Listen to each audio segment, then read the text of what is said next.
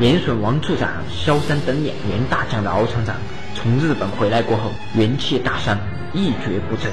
现在陈独眼就要产上上下下对他产生了信任危机，他的地位岌岌可危，连上级组织也不禁派人过问下来。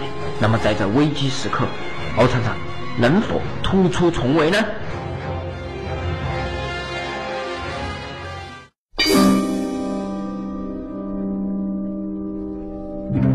敖厂长，敖厂长，不好了！什么事情这么冒冒失失的？厂长，不好了！北新退区区长亲自到养鸡场来了。来敖某不知区长大人亲临寒场，有失原因。敖厂长，你太让我失望了。我看中你们厂的发展前景，是觉得你听话，没想到你。居然在我背后闯出这么大的祸事出来！区长大人长相这么帅，说话却这么猥琐，看来人不可貌相。敖猛不知区长大人所指何事，你还好意思问？王处长莫名其妙客死他乡，你不认真调查其死因，反而跑到日本去捣乱，连萧生的命也给搭上了。唉，处长死后。厂里面的员工骚动不安，不尽快转移矛盾，恐怕很难平息事态。那也不能乱整啊！你把矛头转移到日本人身上，这就是个性质就变了嘛。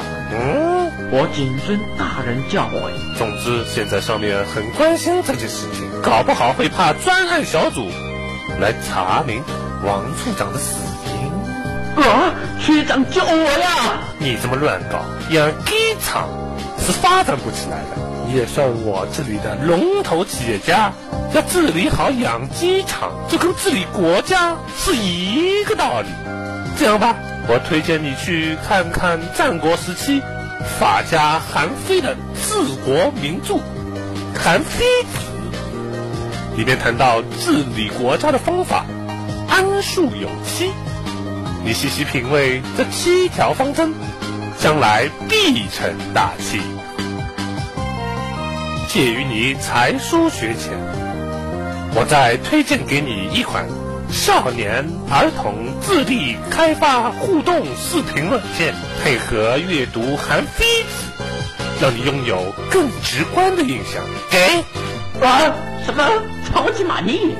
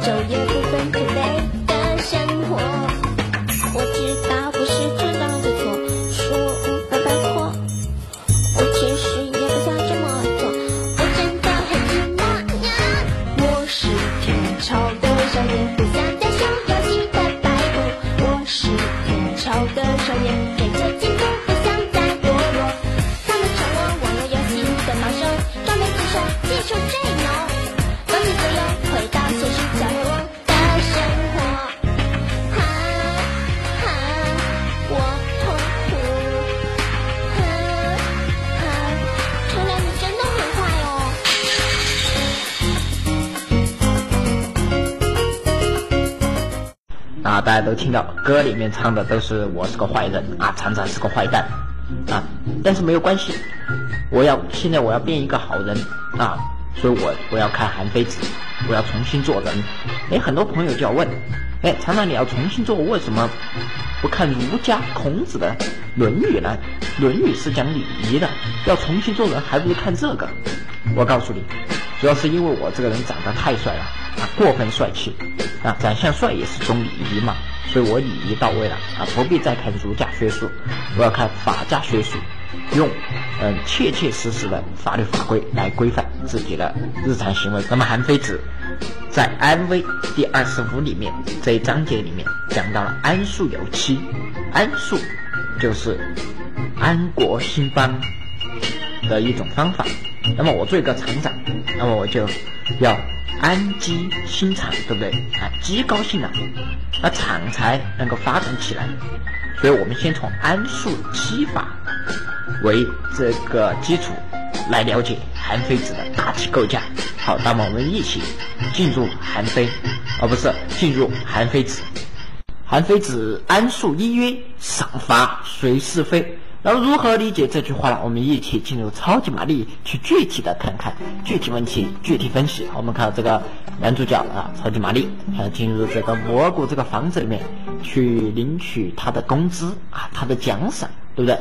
啊，他要进这个门里面去领取他的奖励。但是任何事情呢，都是有对立面的。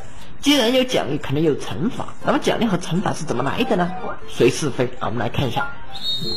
好，我们看到他要翻这些格子啊，翻了第一个敲了一下啊，是一个这个不竹蜻蜓蘑菇啊，第二个也是个蘑菇啊，怎样来判断他得到奖励了呢？啊，你翻到一样的啊，就得到奖励了。我们看哦，他翻了个大魔王，如果他再翻到一个大魔王一样的话，那么他就获取了惩罚。他，哎，两个一样的啊，他就得到这个冰冻的这个啊冰冰冻花，哎，又是两个一样的，所以我们看他的奖励。是建立在四事实的基础之上的啊，不是理所当然的，是不是？啊，看到他又犯了个大魔王，如果他再犯了一个大魔王啊，他就得到惩罚，那么就结束了。但但是我智商很高啊，我两个都犯到是一样的蘑菇，对不对？啊，所以任何的奖赏和惩罚，大家看到这是一个事实，建立在这个事实之上，不是说我想奖赏就奖赏，我想惩罚就惩罚，对不对？啊，好，犯到两个大魔王啊，我受到了惩罚，这就是事实因素。所以说啊，赏罚随时非，也就是说实事求是，赏罚要有依据。韩非子安素二曰：祸福随善恶。好，我们具体问题具体分析，一起进入吧。我们看到这个沙漠里面有很多只这个龟头啊，从他们长相上来看，他们就在犯罪啊，是个大恶人，所以祸福随善恶。你看，他们被自己的兄弟的龟壳啊被打死了，打死了，这就是一种报应啊。谁叫他们长这么丑呢？而我，因为我长相很帅气，对不对？长得帅就是一种礼仪，所以说我就得到应有的福。韩非子安树三曰：死生随法度。怎么去理解死生虽法度乱？我们来看看接下来的情况。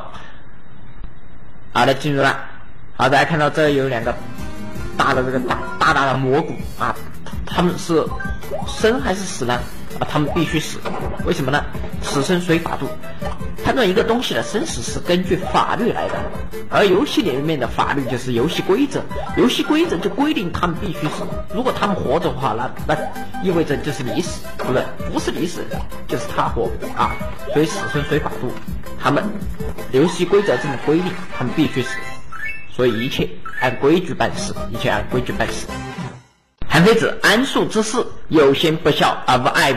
这句话比较难理解，但是我给大家来具体看一下怎么回事。我在这个水里面游啊，如果眼睛比较好的，哎，大家已经发现这个左上角有一条很可爱的鱼啊，非常可爱，我很喜欢啊。但是我不能因为我喜欢它，我就判断它是好的。有先不孝而不爱物，判断一个东西的好坏，不是根据自己的喜恶，不是根据自己的喜好来判断的。如果我现在判断它是好的话，那对不起，死的只有我自己。所以说，各位男女同学啊，如果你们要选择自己另一半的话，不妨试试“有心不孝而无爱无”这句话。韩非子安素五曰：有余之而无非欲啊，曰你妹啊！好，我们来看一看。怎么理解这句话？我们看到前面这个是一个 boss 啊，boss 级的人物。玩过超级玛丽都知道，每一部超级玛丽都有他啊，他真是战功显赫，获得了许多荣誉啊。因为每一集他都要把我们的这个 Peach 公主啊，桃子公主给绑架了，可以是战功赫赫。啊。但我不能因为他有这么多的荣誉啊，我就认为他是最强的。实际上他是个 SB 啊，是个烧饼，他一点都不聪明啊。你看，你看他。这个动作多笨拙呀！一下不要踩死啊！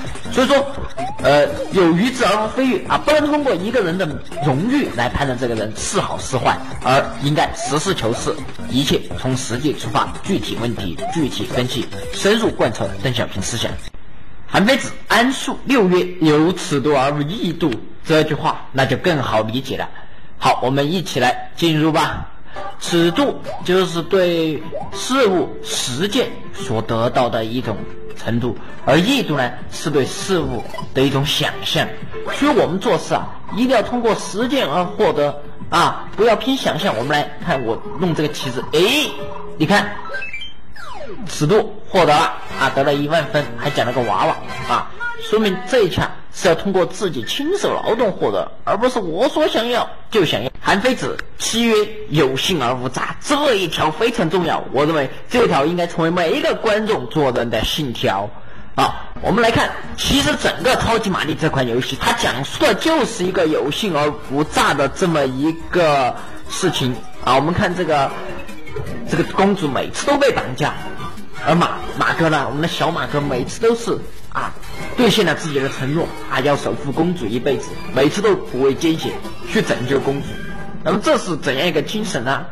有信而无诈啊，只有诚信而没有欺诈。八荣八耻说过这么一点。那么现在我也要这么提一下，这个这个太重要了啊。我们中国人口这么多啊，很多人就没有做到有信而无诈。如果每个人都能有信而无诈的话啊，做一个诚实的人、诚信的人的话，啊，守卫自己的承诺啊，兑现自己的承诺啊，我相信呢，我们的祖国呢，能够有更美好的明天。好了，说到这里，大家已经看到，从这个我在理解安术七法的时候，大家就已经看到我把韩非子已经是了解的来，已经是不能再理解了。到时候大人如果区长。要来考我的话，我我一定是没有问题的啊，一定没有问题啊，就就等区长过来啊检检验我了，检验我了。啊，厂长，韩非子阅读的怎么样了？哦，敖某早已将书本翻了又翻，已牢牢将里面的每一处要点铭记在心。现在可以倒背如流，口说无凭。既然你说你能手背韩非子，那我倒要来考考你。学长大人，尽管放马过来吧。OK，请听题，请你马上演示超级玛丽最困难的一关。我靠！权力就是真理。既然区长大人要我演示最困难的一关，那我可能什么话都不敢说，赶紧给他演示最简单的一关啊！我们看到这一关啊，非常简单。我们看这些怪都是金克拉变的啊，他们在服用了金克拉过后都变成了这些怪物啊。看这个，哇，好大的金克拉啊，痛死他！顶死他啊！都要顶死他啊！大家可以看到这些东西的真面目啊。好，那么既然说是最简单的一关，那么简单就是它简单的地方。接下来大家就可以看到上面有个写了问号的砖块，那么我顶你它啊，顶出来一个蛋啊，蛋爆了，很蛋疼，爆出一个很蛋疼的东西啊！我的坐骑，所以我要开始进行这个骑战啊，骑战。好，骑战开始了啊！他抽吃禁果啊，吃了禁果过后才能变得更强更壮，对不对？啊，大家看到我现在的技术是非常好的啊，比较牛的啊，也不能称作娴熟，但是呢，也是一种啊，呃，技术啊，也是用技术流的体现。啊，我把前面的那个大金鱼都吃出来，哎，要要不断吃禁果。好，我把这个乌龟吞下，再吐出龟壳，哎，吐吐反的地方啊，应该吐吐前面的啊，没有关系，我我把龟壳再吃下来，吐出来啊，嗯，这这些坏蘑菇啊，都被我的龟壳给打翻了，打翻了。但我发发现敌人变得越来越多，我必须要进行一些啊必必要的措施。那么用什么样的措施呢？啊，我已经想好了，什么样的措施呢？啊，接下来就在前面，就在前面。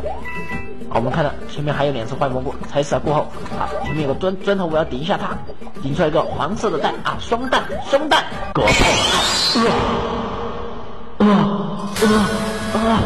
哇哇哇哇哇哇哇哇哇哇哇哇哇哇哇哇哇哇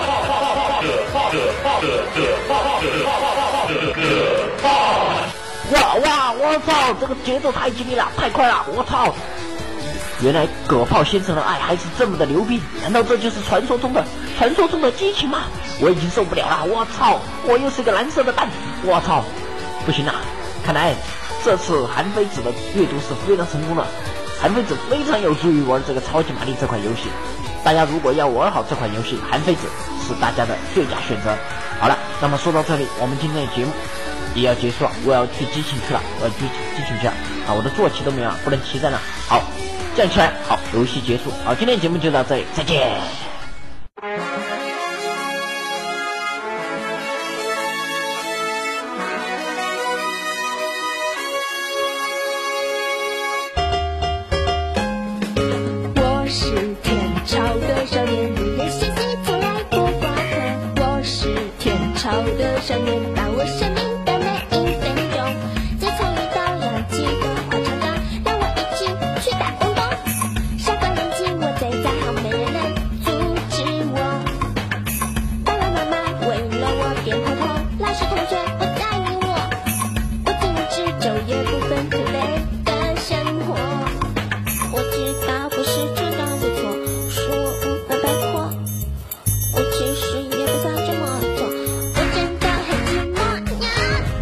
是